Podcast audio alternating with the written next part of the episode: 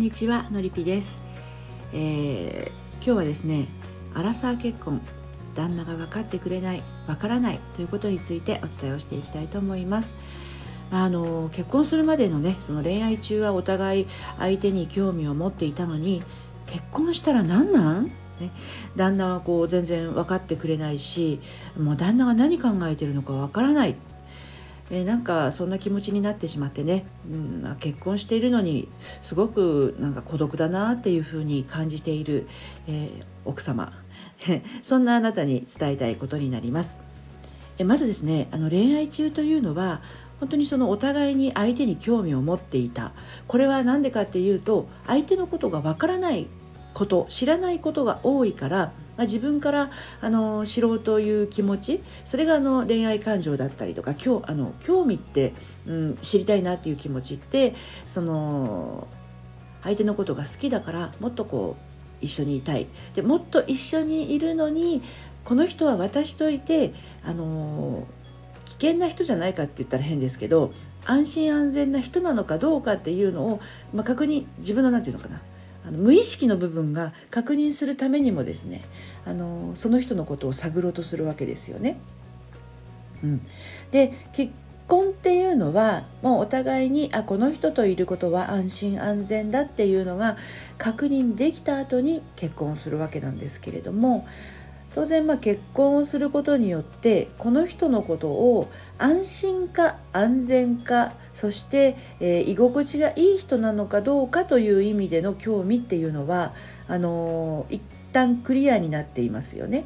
うんであのその先なんですけれどもちろん結婚してからもいわゆるラブラブの状態でいらっしゃる方っていうのはたくさんいらっしゃいますよね。でそのラブラブのご夫婦とラブラブじゃないご夫婦の違いは何かって言ったら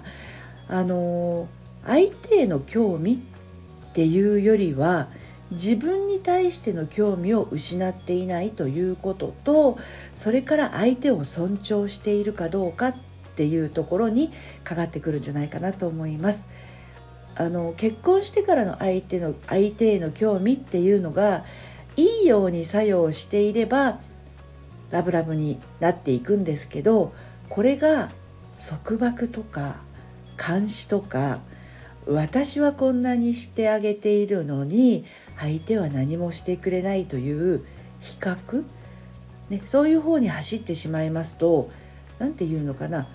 相手を鳴らすというか訓練するというか学習させるというか、まあ、そんな風に調教じゃないですけどねそういう風な形になってしまうとそこには愛情というよりはエゴが含まれてしまいます。ですので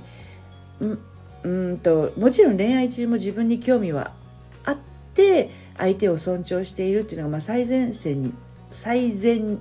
一番最前面にあってね。でそれがあの恋を実らせて結婚に至ったと思うんですけど、まあ、これは結婚するとその部分がどうも後ろ回しに行ってしまってね。あの人は私に興味を持ってないとかあなんか自分のことしか考えてないみたいな感じで寂しい思いになっちゃうかもしれないんですけどじゃああなたは結婚する前の時のように自分をあの大切にして前のねその1個前の放送でもお話ししてますけど大事にして興味を持っているかどうかそして相手のことをやってることを尊重しているかどうかっていうところなんですよね。でそこの部分があのキープできていると結婚してからもラブラブでいられるということですね。はい、えーと、レターの方で、えー、ご質問などいただければと思います。レター匿名なのでねお名前書いていただけると助かります。あと LINE の方ですとあの個別のやり取りもできますので LINE にご登録いただいてそちらからメッセージも受け付けております。それではまた。